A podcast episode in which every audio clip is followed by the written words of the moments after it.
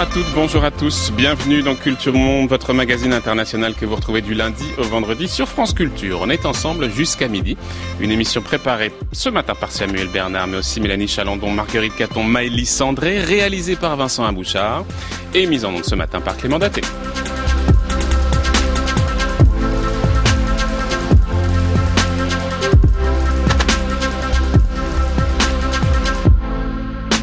Nouvelle série donc consacrée aux seniors. Euh, mardi, nous partirons en Asie. Mercredi, nous irons vers l'Afrique. Jeudi, nous nous pencherons sur quelques cas de pays où la gérontocratie peine à laisser le pouvoir aux plus jeunes on parlera notamment de l'Algérie. Mais aujourd'hui, alors qu'une réforme des retraites s'annonce en France et que la grogne monte chez les plus anciens, retraite, des réformes à haut risque, c'est notre sujet ce matin dans Culture Monde. Nous sommes en grève parce qu'on nous a demandé de payer 100 livres de plus pour une retraite qui sera diminuée, parce qu'on va nous demander de travailler plus longtemps, probablement jusqu'à 68 ans, et parce que le gouvernement ne négocie pas de bonne foi.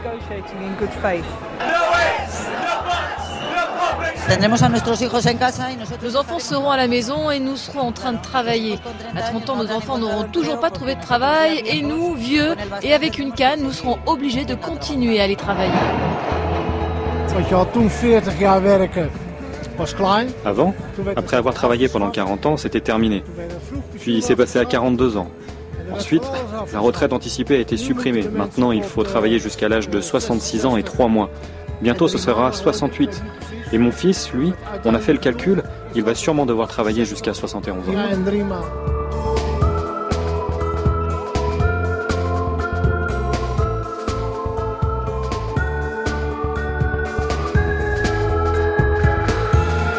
De la Grande-Bretagne à l'Espagne, en passant par les Pays-Bas, toucher aux pensions des seniors est toujours très risqué politiquement. Que ce soit au Royaume-Uni, en Allemagne, en Grèce, en Italie ou encore en France, Quasiment tous les pays d'Europe ont été contraints de réformer leur système de retraite pour l'adapter à une situation économique et démographique en plein bouleversement.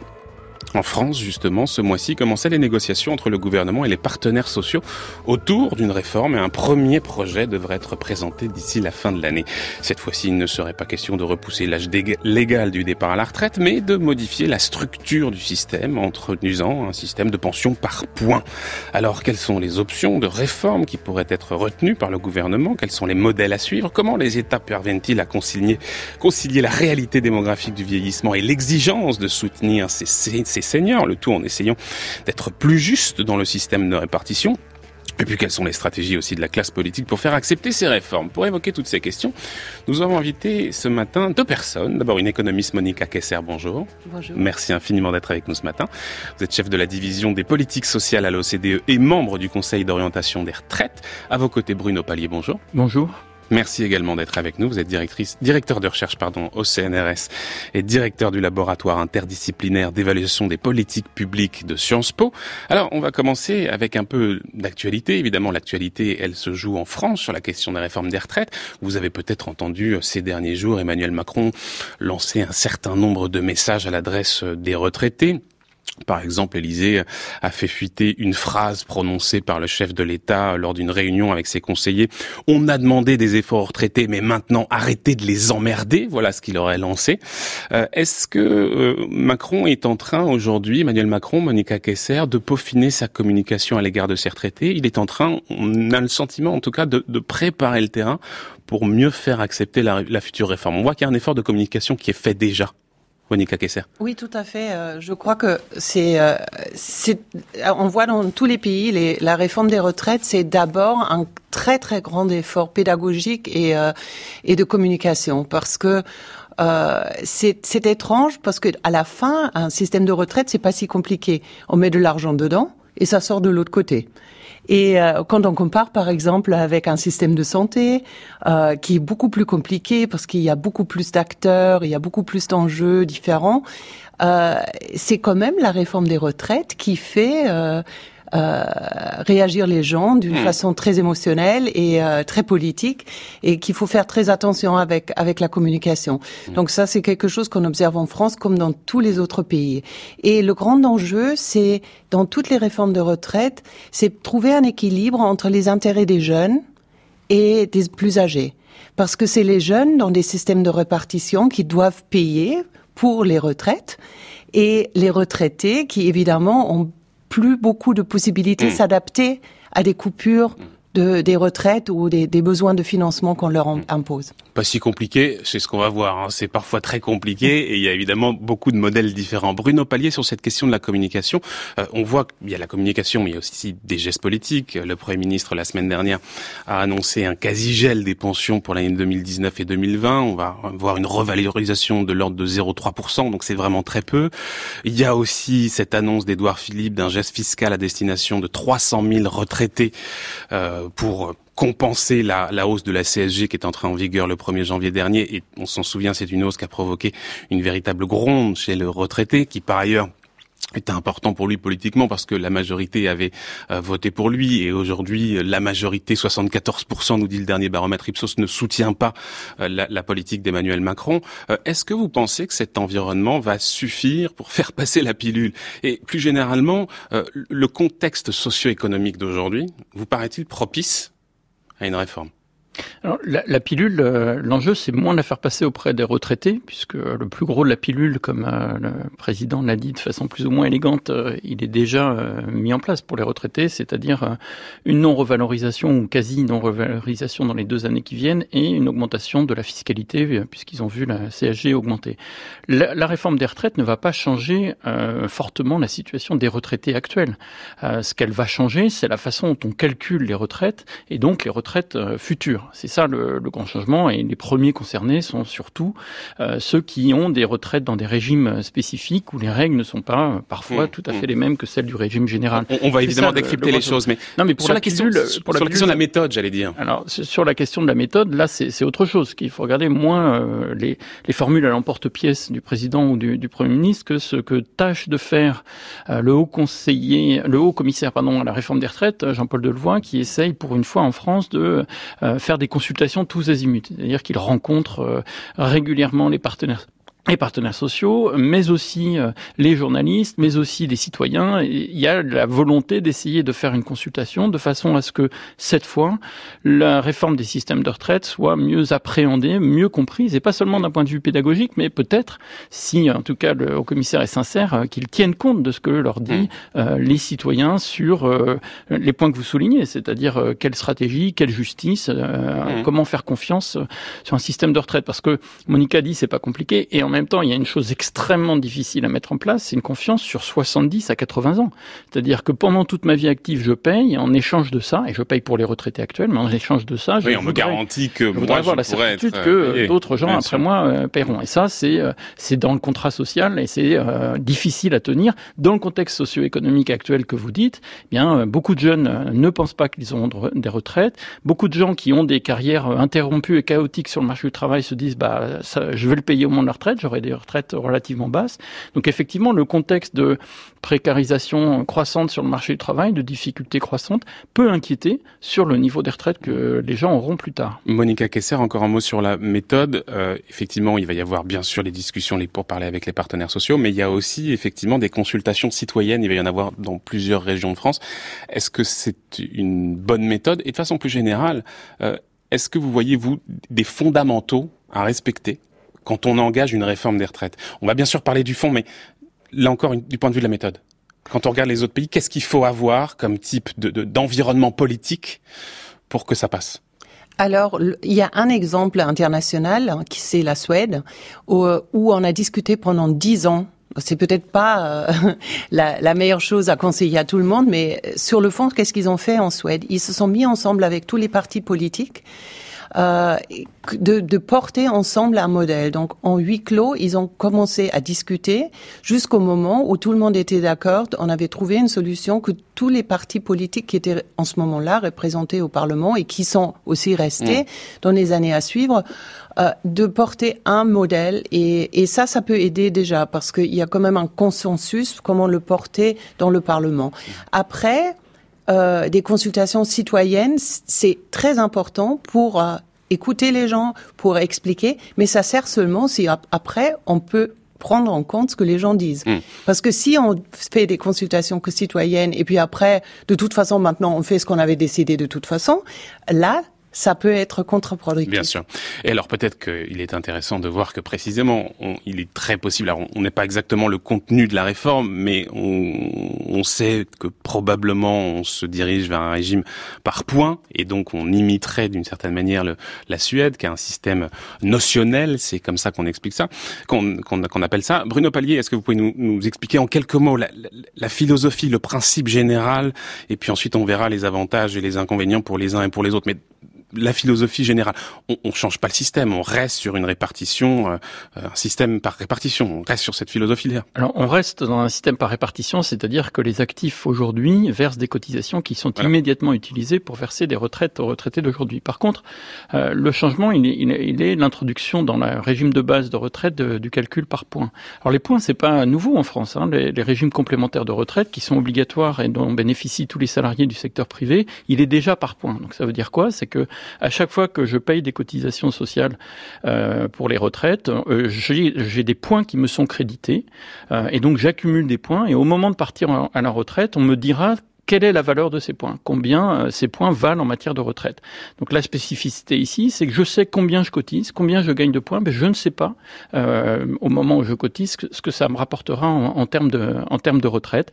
Tout dépendra au moment de partir en retraite de la situation financière des régimes de retraite, de la situation économique et démographique de la population. Mmh. Ça, c'est un grand changement parce que le système actuel, le régime de base de la sécurité sociale, il est censé garantir un taux de remplacement. Il est censé dire aujourd'hui, si tu payes correctement ou si vous payez correctement les cotisations, alors je vous garantis 54% du salaire de référence. Et ça, c'est un, un changement relativement important, c'est qu'on fait reporter en quelque part le risque sur les individus et euh, on verra bien au moment de partir en retraite combien vaudra euh, le point. C'est euh, le, le, mode de fonctionnement du système de retraite complémentaire français. Le système suédois n'est pas tout à fait pareil parce qu'au lieu d'accumuler des points, on accumule des couronnes, c'est-à-dire de, de l'argent et ça a une valeur assez importante, c'est qu'on ne peut pas gagner des points sans que de l'argent soit versé. En, donc en Suède, soit je verse des points en tant que cotisation, mon employeur, mais si jamais le gouvernement a décidé que lorsque je suis en train de m'occuper de mes enfants, que je suis une formation, j'ai le droit d'acquérir euh, quelque chose pour la retraite, alors le gouvernement doit verser de l'argent. Et ça, c'est un enjeu majeur pour l'équilibre des comptes des retraites, c'est qu'en France, on donne actuellement ce qu'on appelle des cotisations gratuites, c'est-à-dire que euh, période de chômage, éducation des enfants, il n'y a pas besoin de payer de cotisations. Sauf que si on met pas d'argent euh, dans le système, alors euh, ça accroît le déficit. Et ça, c'est un des enjeux pour la réforme, de savoir si le gouvernement s'engagera à verser l'argent qui financera les points mmh. euh, qu'il ne faudrait plus appeler de gratuits. J'insiste sur ce point parce que on a tendance dans ce débat à beaucoup euh, demander à ce que, à savoir ce que les citoyens sont prêts à faire. Je crois qu'il faut aussi demander ce que l'État est prêt à faire pour garantir mmh. euh, un système juste et pérenne financièrement euh, dans la durée. Et cette question, par exemple, euh, des points dits gratuits est essentielle pour l'équilibre des, des, comptes plus que le comportement des citoyens. On va revenir sur cette question d'équilibre des comptes, des dépenses publiques évidemment centrales. Monica Kessler, euh, pour le gouvernement, l'un des intérêts de ce système, disons par points, est qu'il devrait pousser les salariés à travailler plus longtemps, puisque plus, plus on travaille, plus on augmente, plus on cumule, soit des points, soit des couronnes dans le cas de, de, de la Suède sur son compte. Euh, et ce que dit le gouvernement, c'est que ça devrait pousser les gens à travailler plus puisque euh, ça leur permet d'augmenter leur niveau de pension. Euh, quand on regarde ce qui s'est passé du côté de la Suède, est-ce qu'effectivement ça a poussé les gens à partir plus tard? Oui, oui, ça a poussé les gens à, à, à, à partir plus tard. C'est pas ce que les chiffres. Euh, si, si, si, si, si. En le, moyenne, les gens continuent à partir à 65 ans. Euh, c'est pas seulement le départ à la retraite, c'est la participation des, des seniors qui restent plus longtemps dans le, dans le marché de travail. Mais en moyenne, l'âge de départ à la retraite en Suède n'a pas bougé est toujours à 65 ans. En moyenne, la majorité des Suédois partent à 65 mais ans. Déjà, 65 ans, je sais pas si vous voyez ce que c'est par rapport 65 ans, c'est beaucoup plus, c'est plus ce que c'était il y a 10 ans.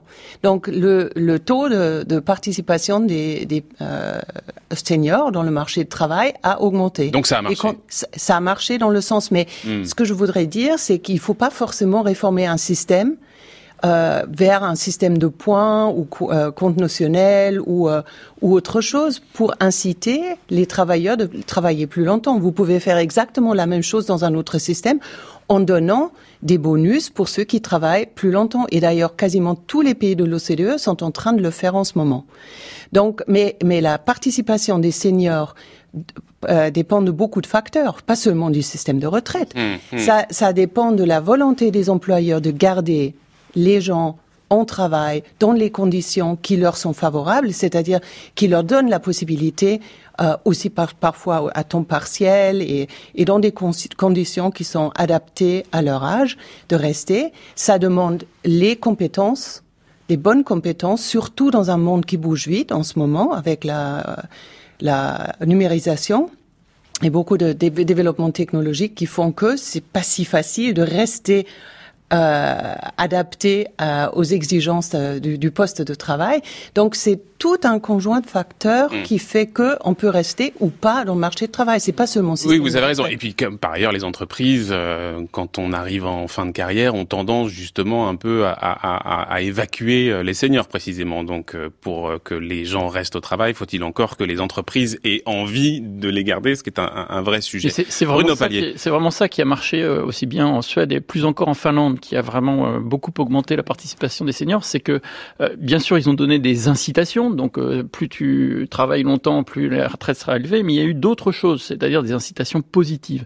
Une politique de formation qui s'étend jusqu'à l'âge de départ à la retraite. Ce qu'il faut savoir, c'est qu'il n'est pas rare de voir euh, une personne de 55 ans, de 60 ans bénéficier de formation en Suède ou en Finlande. En France, en moyenne, ça s'arrête à 45 ans quand même, l'accès à la formation. Après, on dit, es trop vieux pour te former. C'est ça, c'est l'un des points de la future réforme. Hein. Donc ça, c'est un élément tout à fait essentiel. Euh, les compétences. Puis il y a une autre chose, c'est les conditions de travail. Euh, il faut quand même comparer les conditions de travail dans les pays nordiques et, en France pour bien comprendre euh, que si l'on ne fait pas en sorte que le travail use moins, que le travail ne soit pas un facteur de, fatigue, de stress euh, et euh, quelque part de, de, de dégoût, alors on n'aura pas cette capacité à faire travailler les gens plus longtemps. Sur le papier, c'est quand on quand on a un emploi qu'on aime, c'est une évidence. on vit de plus en plus longtemps. Il n'y a pas de raison qu'on ne travaille pas plus longtemps. Mais il faut bien comparer la possibilité que chacun a effectivement de rester et les, les employeurs en France se débarrassent de certains seniors et surtout les actions mmh. positives que l'on fera pour que ça soit non seulement euh, faisable, mais euh, qu'on ait envie euh, de rester plus longtemps à, à l'emploi. Et là, c'est la formation, là, c'est les conditions de travail. Et je trouve qu'en France, on n'arrive pas à négocier positivement là-dessus. On parle depuis une dizaine d'années de pénibilité, mais le seul but, ce n'est pas de faire en sorte que les travaux soient moins pénibles, c'est de faire partir plutôt ceux qui ont eu un travail pénible. Euh, une vraie approche de prévention, c'est faire en sorte que l'emploi soit de moins en moins pénible partout. Et ça, on a du mal à rentrer dans ce type de débat en France. Monica Kesser, euh, je voudrais qu'on regarde qui seront les gagnants et les perdants de cette réforme. Euh, on nous explique que, euh, en fait, on ne peut pas regarder les choses, ce rapport gagnant-perdant, en fonction des catégories socioprofessionnelles. Mais enfin, si on touche au système et qu'a priori on reste avec la même enveloppe, qui est quand même l'engagement qui a été pris par le gouvernement. On ne touche pas à l'enveloppe, on ne touche pas l'argent qui va être dépensé. Si on touche au système, euh, il y a forcément des gens qui vont s'y retrouver et d'autres pour qui ça sera plus compliqué. Alors qui va gagner, qui va perdre? Alors ça, malheureusement, je peux pas vous dire du tout parce que les détails sont pas connus de la réforme. En ce moment, on il, y a, il y a quelques quelques grandes lignes qui sont données, mais euh, euh, moi, ou, en tout cas, j'ai pas encore vu une définition exacte de l'application de cette réforme. Mmh. Euh, un des avantages devrait être que les, les assurés vont voir plus clair. Parce qu'aujourd'hui, il y a beaucoup de gens qui sont ce qu'on appelle polypensionnés, qui reçoivent des prestations de toutes sortes de systèmes et c'est pas facile du tout de comprendre à quoi on aura droit, comment la carrière se construit tout au long de la vie. Et ça, ça cet, cet, avantage et cette simplification d'avoir un seul compte où tout est enregistré. Gagner en visibilité. Ça, ça, pour ceux qui commencent aujourd'hui, ça, ça, ça devrait être un très grand avantage.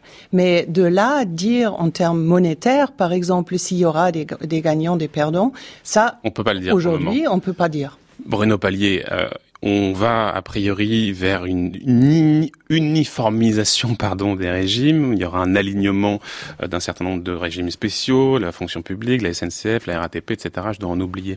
Euh, ce sont eux qui vont euh, faire les frais de la réforme, ces régimes spéciaux?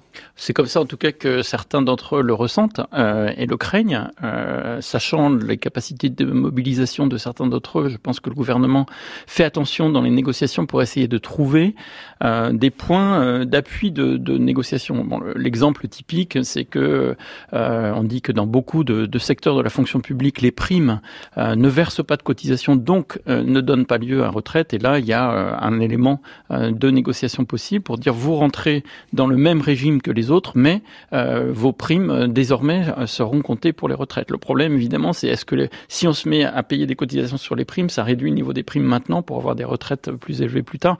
Vous voyez que bien que Monica dise que c'est simple, c'est pas si simple de, de transiter d'un système à l'autre puisqu'il faut trouver des, des, points de négociation. Mmh. A priori, c'est tout l'intérêt de prendre euh, quasiment un an pour préparer cette réforme, c'est de savoir quelles sont les positions des uns euh, et des autres, euh, sachant que euh, le besoin de, de visibilité, l'autre besoin aussi, c'est que de plus en plus de gens vont changer de secteur au cours de leur carrière, et ça, c'est difficile quand on a des régimes propres à chaque secteur, et donc de savoir comment je peux porter mes droits d'un secteur à un autre et accumuler des choses euh, jusqu'à la retraite, c'est un, un, autre des enjeux de, de cette réforme. Et sur les gagnants et les perdants, on nous dit par exemple que seront gagnants ceux qui ont eu longtemps des petits salaires. Alors, les gagnants et les perdants, ça sera le grand enjeu. Moi, je trouve que c'est la beauté de, de, faire ce système à points, c'est que la règle de base, c'est tout le monde obtient le même nombre de points euh, au montant de, de versement de, de c'est ce que dit Monsieur Macron dans la campagne. Hein, pour un euro versé, ça sera les mêmes droits à la retraite pour tout le monde, ce qui est plus ou moins le cas aujourd'hui, mais pas tout à fait. Euh, une fois qu'on a fait ça, ça veut dire que si on s'en tient à cette seule logique-là, ceux qui ont peu d'euros ont peu de retraite, ceux qui ont beaucoup d'interruptions ont très peu de retraite, etc. C'est-à-dire que ça reproduit les difficultés pour les gens en difficulté. Et là, vient l'enjeu euh, global de cohésion et de solidarité, c'est est-ce que l'on est prêt à mettre de l'argent pour que les gens qui ont des petites retraites c'est-à-dire qui ont eu des petits salaires, qui ont eu des interruptions, qui ont eu des problèmes euh, d'absence de formation, etc. Est-ce que ces gens-là vont se voir octroyer des points? Et encore une fois, est-ce que le gouvernement est prêt à payer pour les points que l'on donnera au, au, titre de la solidarité? Et l'avantage du système, c'est qu'il est obligé, le nouveau système qui se mettra en place, il est obligé de dire quelle solidarité il met en place, mmh. alors que dans le système actuel, on ne sait pas très bien qui euh, reçoit un peu plus que ce qu'il a cotisé et qui reçoit un petit peu moins. Là, si tout le monde a les mêmes règles, et si l'on s'en tient à ça, il y aura beaucoup de perdants, mais par contre, on ne peut pas évidemment s'en tenir à ça, mais il faudra dire explicitement quels sont les principes de redistribution que l'on met en place et comment on les finance. Monica Kessler, Alors, et puis j'aurais une question à vous soumettre, euh, mais je vous en prie. Par, par, rapport à ça, il y a deux facteurs qui sont très importants. Un, c'est que le système de retraite n'existe pas dans un vacuum. Il y a, il y a tout une, une, un système de protection sociale autour. Donc quand on dit redistribution, dans le système, peut-être s'il y a moins dans le système, il peut avoir plus à l'extérieur du système, comme Bruno a très bien expliqué. Quelqu'un à l'extérieur, si c'est pas lié aux cotisations, doit le payer. Soit l'État peut verser des cotisations dans ce nouveau système, soit on peut le faire à l'extérieur en aidant ceux qui ont peu de points, donc peu de retraite, avec des prestations supplémentaires. Deuxième facteur, c'est le temps. Donc, ce qu'on a vu dans beaucoup de pays, c'est que on peut introduire une réforme aussi très successivement. C'est-à-dire, souvent, les gens sont effrayés parce qu'ils ont l'impression, à partir de demain, tout sera différent et j'aurai plus le même argent. Non, euh, ça dépend euh, pour quelle année, pour quelle cohorte, on dit, on peut introduire un système. Dans les cas les plus extrêmes, comme en Italie, par exemple, on l'avait fait euh, pour, seulement pour des gens qui avaient moins de 18 ans. Hmm. Donc, qui n'étaient pas encore dans le marché de travail. Donc, ça, malheureusement, c'est beaucoup trop graduel et donc les Italiens étaient euh, dans des situations où ils ont dû accélérer beaucoup après. Mais le temps fait que euh, ça peut être introduit graduellement et avec c'est moins anxiogène et, et, et plus juste peut-être. Mmh. Monica Kesser, la question des dépenses. Aujourd'hui, les dépenses liées aux retraites, c'est le principal poste de dépenses, c'est à peu près 14% du PIB. Euh, et c'est aussi d'ailleurs là où il y a les plus gros écarts par rapport à nos voisins européens. Euh, alors dans quelle proportion justement le, le futur régime pourrait-il permettre de diminuer euh, les dépenses publiques? Et de la même manière, qu'est-ce que le cas suédois euh, nous informe, nous dit sur cette question-là? Est-ce qu'on est parvenu effectivement à réduire les dépenses en introduisant ce nouveau système notionnel en Suède Alors, euh, on est tous dans un système, comme vous avez dit au début de l'émission, tout le monde est en train de vieillir. Donc, euh, il ne s'agit pas de réduire des dépenses en général, parce que on aura besoin de, pour tous ces papis qui vont prendre la, la retraite, et les mamies d'ailleurs, euh, le papi mamie boom, ça, ça demande des dépenses supplémentaires. Et donc, pour moi, la question euh, comment réduire des dépenses de retraite, c'est pas du tout la question. C'est juste comment les stabiliser et comment les mettre le financement sur une base solide à long terme. Donc, euh, au fur et à mesure, euh, on aura de plus en plus de retraités et il faut les payer, mais c'est pour ça que la plupart des pays misent sur un allongement de la vie active et plus de cotisations, parce que plus les gens cotisent, plus euh, on a des, de l'argent dans les caisses de retraite et moins on a payé parce que la, l'espérance... Qu'est-ce que vous voulez nous dire? En Suède, on a dépensé davantage? On dépense davantage avec la nouvelle, euh, avec la réforme? Euh, non, mais ça se stabilise. Ça s'est stabilisé, d'accord. Ça, se stabilise, mais en Suède, en plus, il faut il faut voir. On regarde les dépenses publiques. La Suède a la particularité que les sources des retraites sont sont très multiples. Il y a cinq systèmes différents qui qui jouent ensemble. Mhm. Il y a une petite partie capitalisée obligatoire. Ensuite, vous avez les fameux comptes notionnels. Ensuite, vous avez deux systèmes différents qui sont qui opèrent au, euh, au niveau entreprise et branche. Donc, du secteur privé qui qui, qui dépense en plus. Donc, tout ça ensemble, ça donne des dépenses de retraite. Donc, c'est pas seulement. Encore une fois, il faut pas ju- juste regarder un seul système de retraite et regarder si c'est plus ou moins. Et la Suède, c'est pas le seul exemple. Hein. C'est, il y a plein d'autres pays. Et comme vous mesurez aussi, normalement, on mesure, vous avez des 14%, on le mesure en fonction du PIB. PIB, ouais. Donc, si le PIB est, est- est croissant et vous avez plus de PIB et les mêmes retraites, davantage. ça baisse. Oui, mais Donc voilà. Oui, oui, La d'accord. part, la part prise par les, les retraites, euh, ça fait rire, c'est c'est vraiment ça qu'il faut regarder. Ce que les Suédois ont fait dans le même temps, ils ont investi dans l'enfance, dans la formation, dans l'éducation, dans la jeunesse, de façon à ce que les actifs soient en mesure de pouvoir travailler et d'avoir les meilleurs emplois possibles, donc de payer plus de cotisations.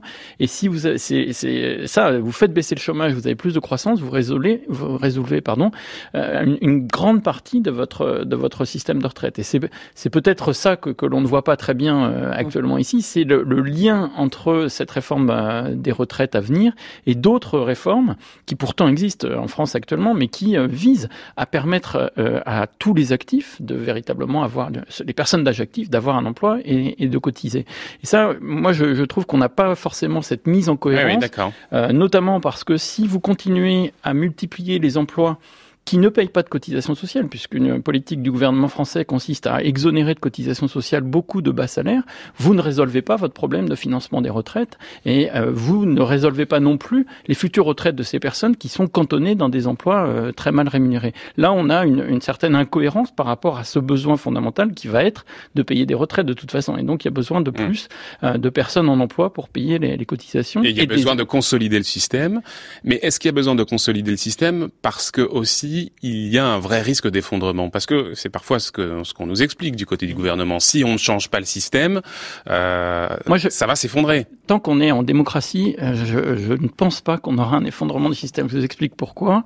Euh, Aujourd'hui, euh, les retraités représentent euh, disons 25% de, de la population, enfin 20% en France de la population, un peu plus euh, pour, pour l'Europe. Mais si vous regardez le taux de participation aux élections, vous avez là un poids des retraités qui euh, dépasse les 30 voire les 40%. Euh, je ne vais pas faire les calculs ici, mais Mm. les, les retraités sont de plus en plus nombreux et eux ils votent euh, quasiment tous. Donc je vois difficilement dans les années qui viennent un gouvernement dire ah bah je peux plus payer les retraites alors que vous avez des électeurs qui euh, s'ils ne sont pas majoritaires sont très importants dans l'électorat euh, qui euh, en subiraient les, conséquences. Donc je pense que les retraites sont là pour euh, pour continuer. La question c'est le niveau des retraites que que l'on va servir et la capacité de la population active de le financer et donc la capacité de la société à investir dans les jeunes et dans les actifs ne serait-ce que pour qu'ils puissent financer les retraites. Bon, quand je comme j'ai pas eu ma réponse, je vais la poser de façon plus brutale. Combien la Suède dépense-t-elle pour ses retraites? En termes de, en points de PIB Vous avez une idée ou pas? Moins que, beaucoup moins que, que nous, puisque c'est euh, un, un petit peu au-dessus de, de 11%, entre 11 et, et 12 et 12%, si vous ajoutez tous les, tous les piliers que, que Monica Kessé a, a, a donné tout à l'heure. Donc on dépense moins. Le, le point qui, qui est fondamental à, à dire, hein, c'est que bien, c'est bien sur les dépenses de retraite que la France dépasse absolument tout le monde. Et ça, Mmh. c'est euh, quelque chose qui n'est pas assez dit dans le débat public, puisqu'on ne cesse de vouloir rogner sur les fonctionnaires, sur le nombre de salariés de la fonction publique, des trois fonctions publiques alors que là, nous sommes à parité avec nos grands voisins, euh, que ce soit l'Allemagne, la Grande-Bretagne ou la Suède, nous avons autant de fonctionnaires euh, que les autres. Par contre, nous avons beaucoup plus de dépenses de retraite que les autres. On a, si on peut le dire comme ça, le meilleur système de retraite du monde parce que euh, les retraites en France permettent aux retraités actuels d'avoir un niveau de vie supérieur à celui des actifs. S'il y a quelque chose à comparer, c'est bien là. C'était d'ailleurs ce qui a justifié les réformes qui sont mal passées auprès des retraités qu'a mis en place Emmanuel Macron à son arrivée au gouvernement, au pouvoir. On parlait de la Suède justement. Écoutez ce qu'en disent deux Suédoises de ce système de retraite suédois. Pour moi, c'est un bon système. Certains trouvent que leur pension est trop basse, mais moi, je pense qu'elle correspond à ma carrière. C'est important que chacun ait une retraite proportionnelle à ce qu'il a gagné pendant sa vie active.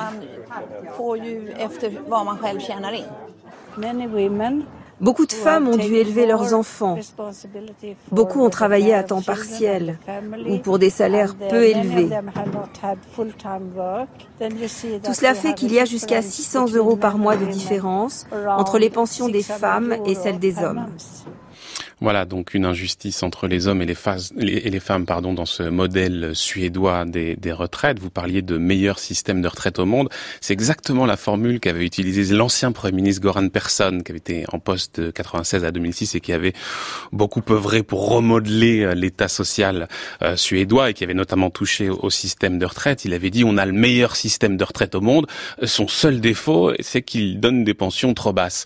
Euh, Alors, quand on regarde les choses... Juste, juste finir, Bruno je vous donne la parole, c'est promis. Euh, quand on regarde un peu les choses du côté des, des, des retraités euh, suédois, on voit qu'il y a des gens qui ont des pensions qui sont qui leur donnent à peine la possibilité de s'en sortir. Il y a environ 300 000 Suédois qui peinent à atteindre le seuil de pauvreté, environ 17% des plus de 65 ans, et ça monte à presque 25% pour les plus de 75. Donc euh, il n'est pas aussi efficace qu'on pourrait le présenter parfois, Bruno Palier, ce modèle suédois. Alors, comparons, il faut vraiment comparer au terme à terme. Là, vous ne parlez que de la Suède, puisqu'on est dans une émission comparative. On compare la Suède et la France, on est d'accord. Oui, absolument. C'est le jeu à faire. Donc, euh, quand les Suédoises disent euh, il y a des femmes qui ont 600 euros de moins euh, que les hommes, sachant que la retraite moyenne va être à 1400, 1400, 1500 euros là-bas, ce qu'il mhm. faut savoir, c'est qu'en France, les femmes touchent deux fois moins de retraite de droit direct que les hommes. Donc on est dans une inégalité beaucoup plus forte en France, même si après il y a mmh. des compensations, mais il mmh. reste que mmh.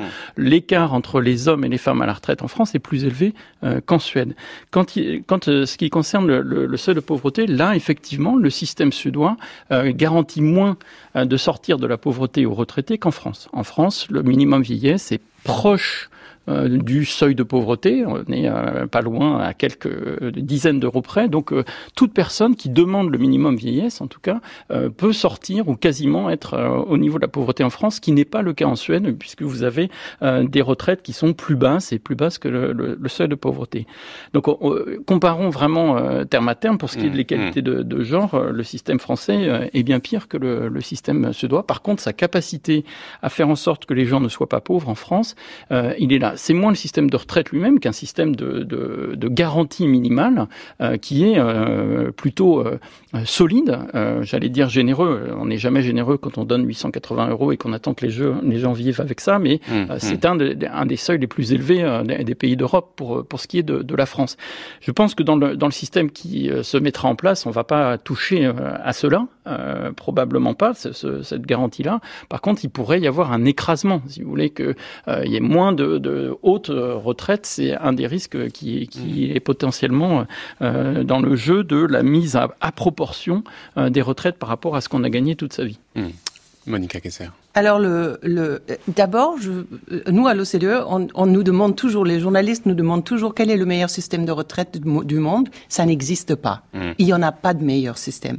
Aujourd'hui, on voit qu'il y a des pays qui sont très confortables parce qu'ils ont commencé à capitaliser, comme la Suisse par exemple, il y a 50 ans, euh, au niveau d'entreprises, des fondations euh, qui gardent l'argent euh, mis à côté. Euh, la Norvège qui a un énorme fonds de, qui, qui vient du pétrole. D'ailleurs, la Suède aussi, elle a, elle a un, fonds qui alimente en plus, c'est pas purement répartition, il y a un fonds qui alimente le système de retraite. Et tout ça, ça serait bien de l'avoir, mais si on l'a pas, on va pas pouvoir le constituer demain. Donc, il n'y a pas de meilleur système de retraite et, et c'est ni la Suède, ni la Suisse, ni les Pays-Bas. Voilà. Mais est-ce que, pardon, est-ce que vous diriez qu'un bon système, c'est un système diversifié, précisément? Tout à fait. Pour nous, à l'OCDE, un système diversifié, c'est bien.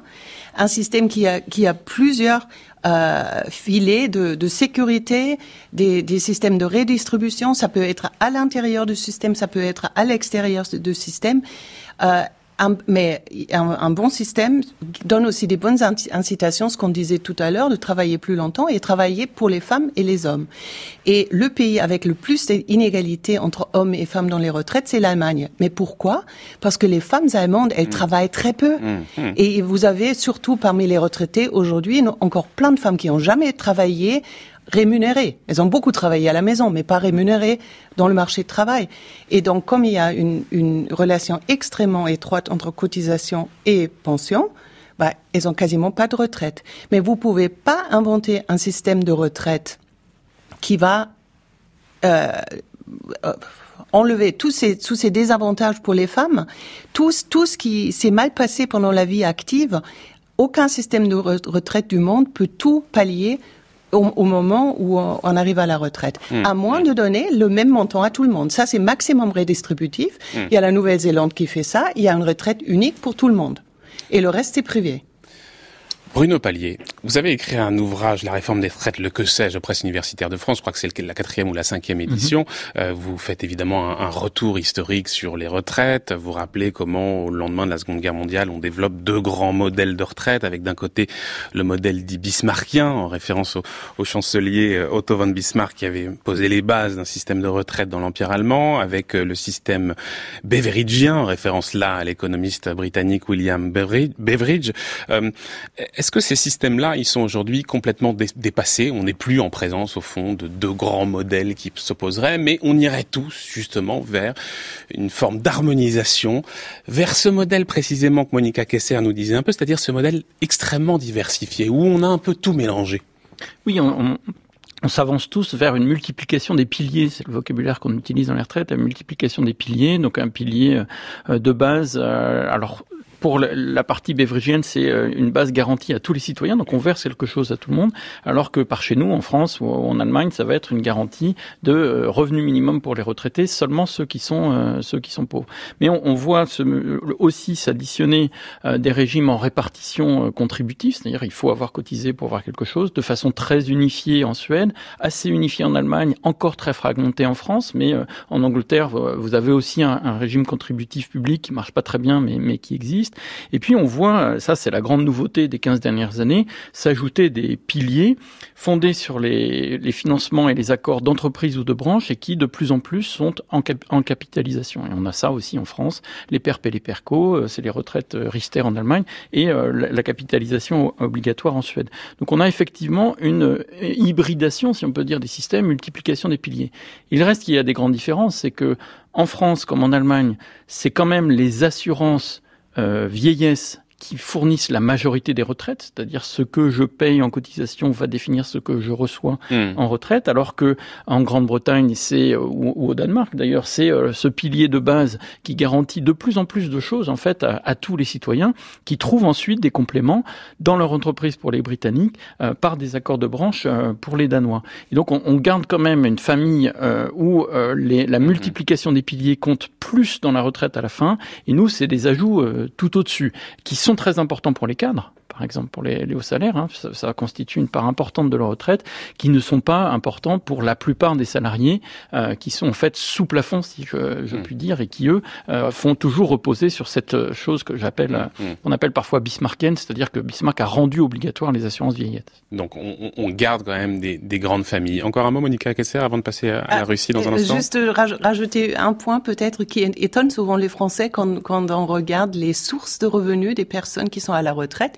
Il y a une grande partie de capitalisation, revenu du capital là-dedans par, rapport aux autres pays. Et en France. Et, et, les gens sont toujours étonnés d'où ça vient, de l'assurance vie. Parce que les Français sont très capitalisés. Très souvent, les gens épargnent en assurance vie et reçoivent de l'intérêt de cette épargne pendant la retraite aussi.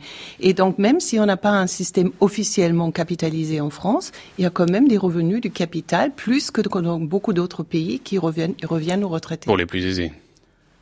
pour les plus aisés, mais pas seulement pour les plus aisés, parce que la, la c'est pas seulement les, les 10% les plus riches, mais c'est c'est pas les 10% les plus pauvres, mais il y a quand même une grande partie en moyenne. Hmm. On va prendre la direction de la Russie. Ces dernières semaines, la Russie a connu des manifestations très importantes un peu partout dans le pays et en cause, bah, précisément, une réforme des retraites. Je suis venu comme n'importe qui d'autre l'aurait fait pour protester contre ce qu'ils appellent une réforme de l'impôt ou des retraites, mais qui signifie en réalité le vol de millions de personnes.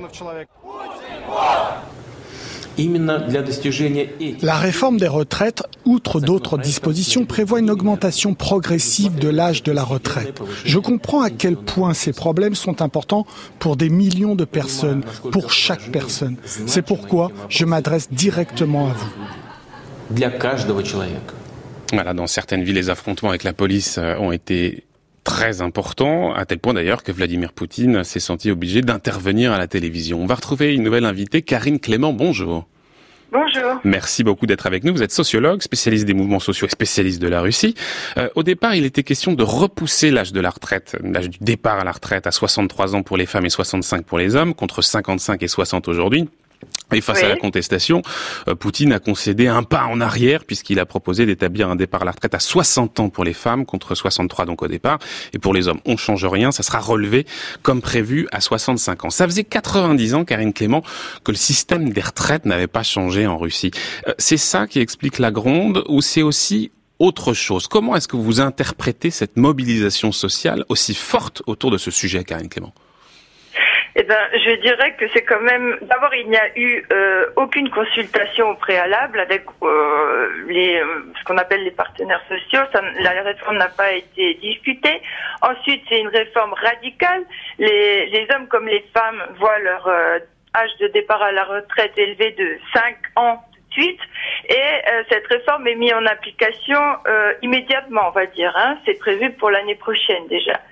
Donc euh, cela, il faut le mettre euh, au regard de, des promesses de Vladimir Poutine qui avait dit qu'il ne toucherait pas à l'âge de la retraite et qui est perçu, et c'est là d'où vient sa popularité auprès de la population, qui est perçu comme euh, le défenseur du petit peuple, etc., et des intérêts sociaux de la population. Donc les gens ont été très déçus et se sont sentis euh, bafoués. Quoi. Hmm.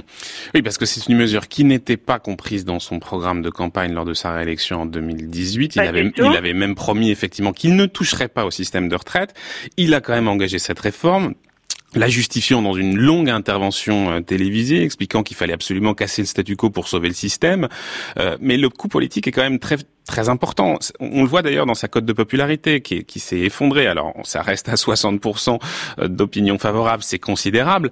mais il y a deux questions. D'abord, est-ce que les arguments du, chef de l'État sont économiquement recevables? Et au fond, pourquoi Poutine prend ce risque politique, Karine Clément? euh, je pense que ça, il faut mettre ça dans le cadre de la politique économique sociale qui est euh, ultralibérale depuis des années. Enfin, euh, ça ne s'est jamais démenti en Russie. Euh, toutes les réformes du point de vue économique et social sont faites depuis les années 90 et Poutine n'a rien changé pour le bienfait des grands groupes pétroliers et gaziers, pour augmenter la richesse de ceux qui sont déjà les plus riches. La, la, Russie est un des pays avec les inégalités sociales les plus fortes et c'est aujourd'hui perçu euh, par la population. C'est aussi une des sources de mécontentement. Pourquoi nous, on doit payer à mm. la place des riches?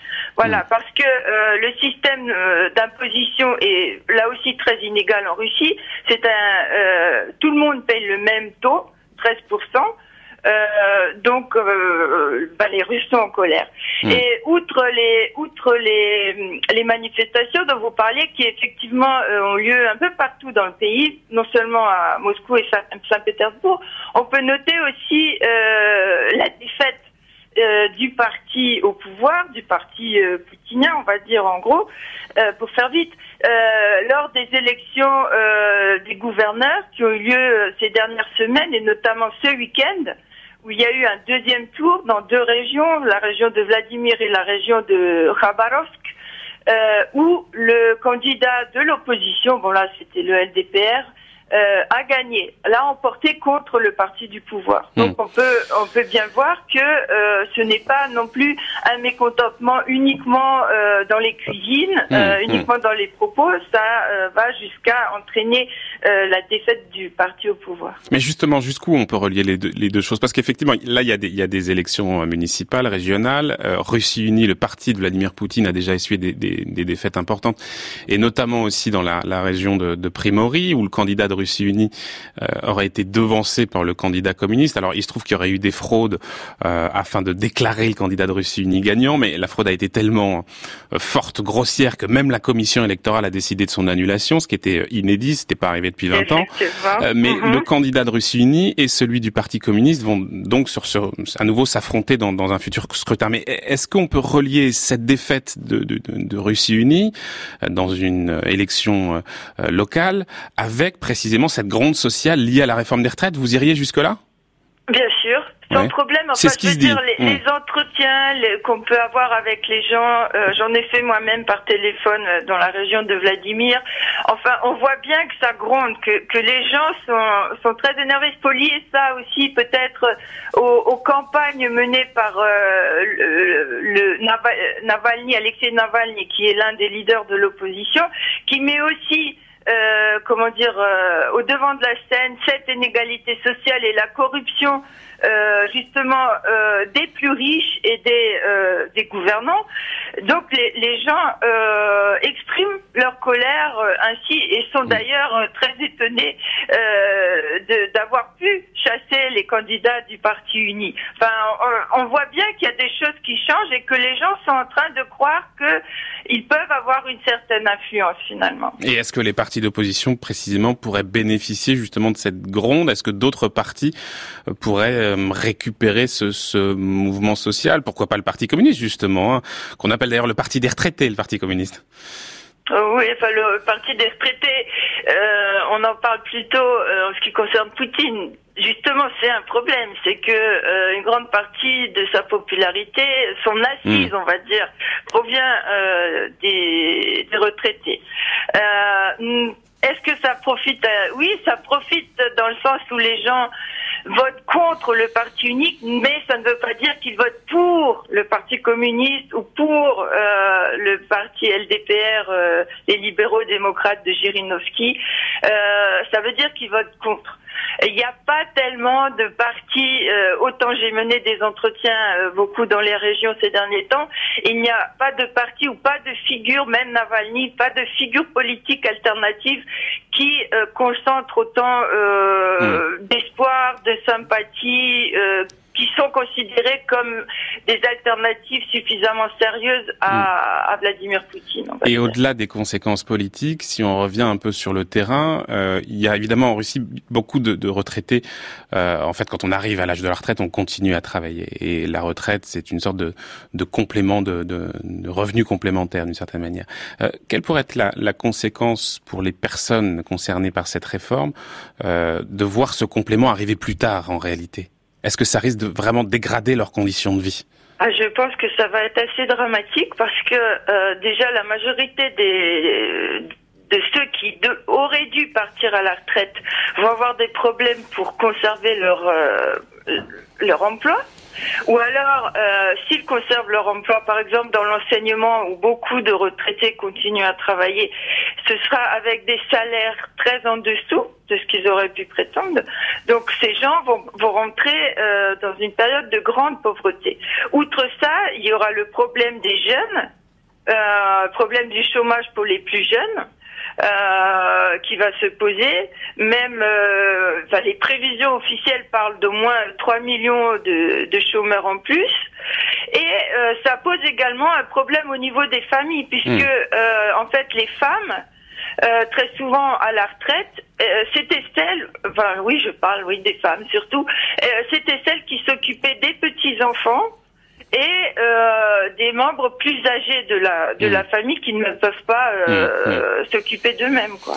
Peut-être une petite réaction ici en plateau, on arrive presque au terme de cette émission. Alors évidemment, vous n'êtes pas des spécialistes de la Russie, mais ce qu'on entend très bien là qui est intéressant, c'est que ce qui a mis, j'allais dire le feu aux poudres, c'est cette question du, du, du, du de d'avoir c'est d'avoir repoussé l'âge du départ à la retraite. Quand on fait une réforme des retraites, vous pouvez soit bouger ce curseur-là, soit bouger le curseur des cotisations, soit bouger le curseur du, du, du système lui-même, c'est-à-dire le, le, comment, combien on répartit. Euh, on voit que politiquement, peut-être cette question de l'âge du départ, elle est la plus coûteuse politiquement, raison pour laquelle d'ailleurs de moins en moins de pays y touchent, non, Monica Kesser Ah, beaucoup de pays ont touché, beaucoup de pays. Mais on a introduit de la liberté justement. Euh, on essaie de rendre un peu flexible, mais mais euh, notamment en Suède où c'est très flexible. déjà aujourd'hui, on dit qu'on peut pas laisser la flexibilité totale parce que les gens comprennent comprennent pas très bien combien peu ça sera, et donc il faut peut-être euh, les garder plus longtemps. Mmh, mmh. Donc euh, c'est quand même un curseur très important que la plupart des pays essaient au moins de toucher. Bruno Palier oui, ce qu'on voit, c'est surtout si la mise en œuvre est aussi rapide que, que vous le disiez tout à l'heure. Là, c'est extrêmement choquant puisque vous avez un contrat et je pensais euh, pouvoir arrêter l'année prochaine. Il faut encore que je travaille 3-4 ans de plus. Ça, c'est extrêmement violent. Vite. Et euh, c'est ce que disait Monica. En général, mmh, on mmh. essaie de, de, de, le reporter plus tard dans le temps. Moi, c'est une remarque plus, plus euh, fondamentale. On, on, voit bien, on a parlé de Bismarck, on pourrait parler de Napoléon III. Beaucoup de systèmes de retraite ont été mis en œuvre pas par des démocrates, hein, euh, ni Bismarck ni Napoléon III n'étaient vraiment euh, le fruit d'élections euh, libres et démocratiques dans lesquelles tout le monde participait. Et on avait un souci de la part de Napoléon III qui a créé le système de retraite pour les fonctionnaires ou Bismarck qui a rendu obligatoire de légitimer le pouvoir. Et un pouvoir qui est d'autant moins légitime par les urnes qu'il cherche autrement une façon de se légitimer. Si on travaille à l'envers, c'est-à-dire que si lorsqu'on a un pouvoir qui n'est pas si démocratique que cela, mais en plus on protège moins les gens en difficulté, alors on peut avoir des problèmes politiques et c'est peut-être euh, ce que rencontre hmm. Poutine aujourd'hui. Merci beaucoup en tout cas Karine Clément qui était avec nous à l'instant par téléphone. Je rappellerai l'un de vos ouvrages, Les ouvriers russes dans la tourmente du marché 1989-1999. Merci beaucoup à vous.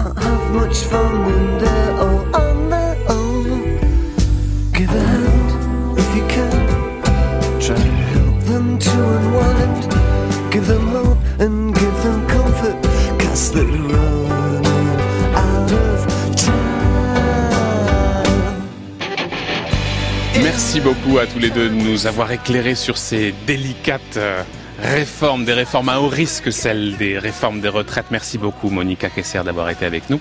Je rappelle que vous êtes chef de la division des politiques sociales à l'OCDE et également membre du Conseil d'orientation des retraites.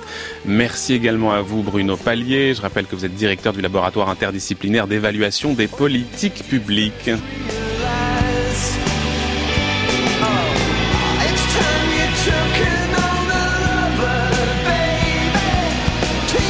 On reprendra demain notre série consacrée au papy boom, au mamie boom, le grand défi euh, qui attend notre monde. Place à Brice Couturier et son tour du monde des idées. Le tour du monde des idées, Brice Couturier.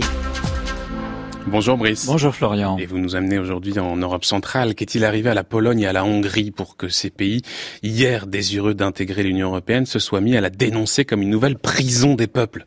Eh bien, réponse dans un essai publié ces jours-ci par Anna Applebaum, éditorialiste et historienne américaine. Elle est notamment l'auteur de deux ouvrages impressionnants, Goulag, une histoire, la meilleure histoire des camps de concentration soviétiques à ce jour, pour laquelle je l'ai d'ailleurs interviewé sur France Culture il y a quelques années, ainsi que Rideau de fer Comment l'Europe de l'Est fut écrasée, qui raconte la manière dont les partis communistes, sur ordre de Staline, ont imposé leur dictature après la guerre à l'Europe centrale, soi-disant libérée par l'armée rouge.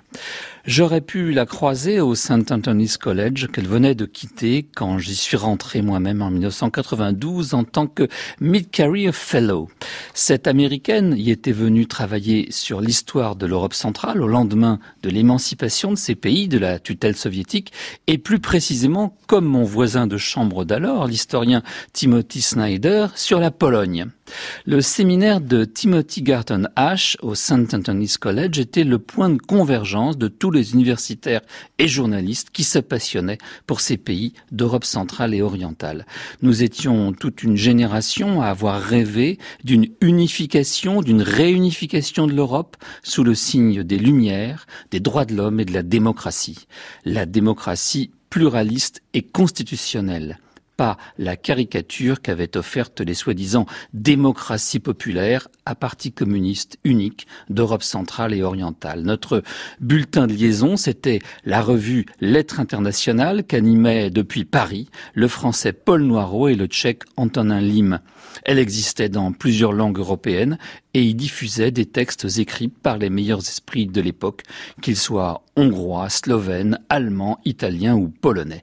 Mais le gouvernement français de l'époque n'a pas jugé son intérêt suffisant pour sauver financièrement cette revue alors qu'il en a subventionné tant d'autres tellement moins nécessaires.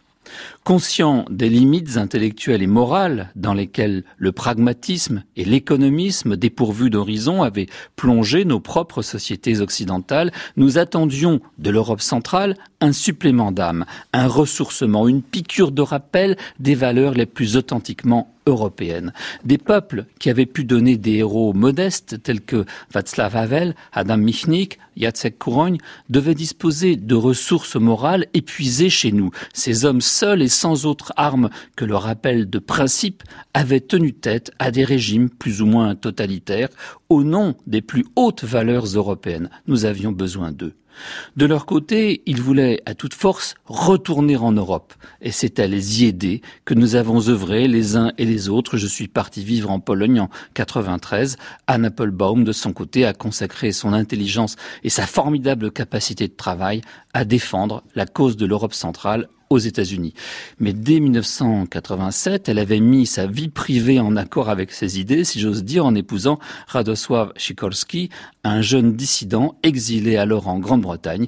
Il est devenu depuis ministre des Affaires étrangères de Donald Tusk, puis le président de la Diète polonaise. Mais précisément, Brice, depuis que le parti Droit et Justice domine en Pologne, ce genre de personnalité s'inquiète du tournant illibéral pris par leur pays. Oui, énormément. Et Anne Applebaum ne cache pas son amertume.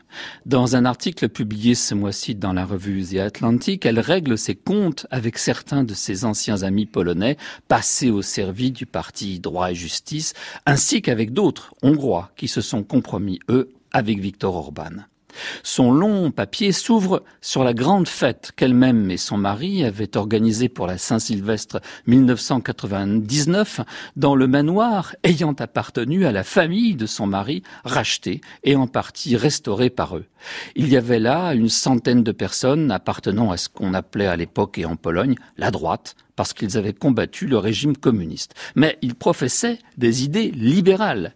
Ils croyaient à la démocratie, au règne de la loi, à la liberté de la presse, à l'indépendance de la magistrature et ils voulaient intégrer l'Union européenne et l'OTAN. Qu'est-il arrivé à la moitié d'entre eux qui aujourd'hui collaborent à des régimes qui en appellent au règne sans partage de la majorité, pratiquent la mainmise du pouvoir sur les médias et la purge politicienne des juges? Des gens qui considèrent à présent l'Union européenne comme une nouvelle prison des peuples. Bref, comment passe-t-on en 20 ans, comme Orban lui-même, du libéralisme à un conservatisme xénophobe? Eh ben, réponse demain. Eh ben, rendez-vous demain, cher Brice, dans un court instant. On retrouve Olivia Gesbert et la grande table. Merci beaucoup.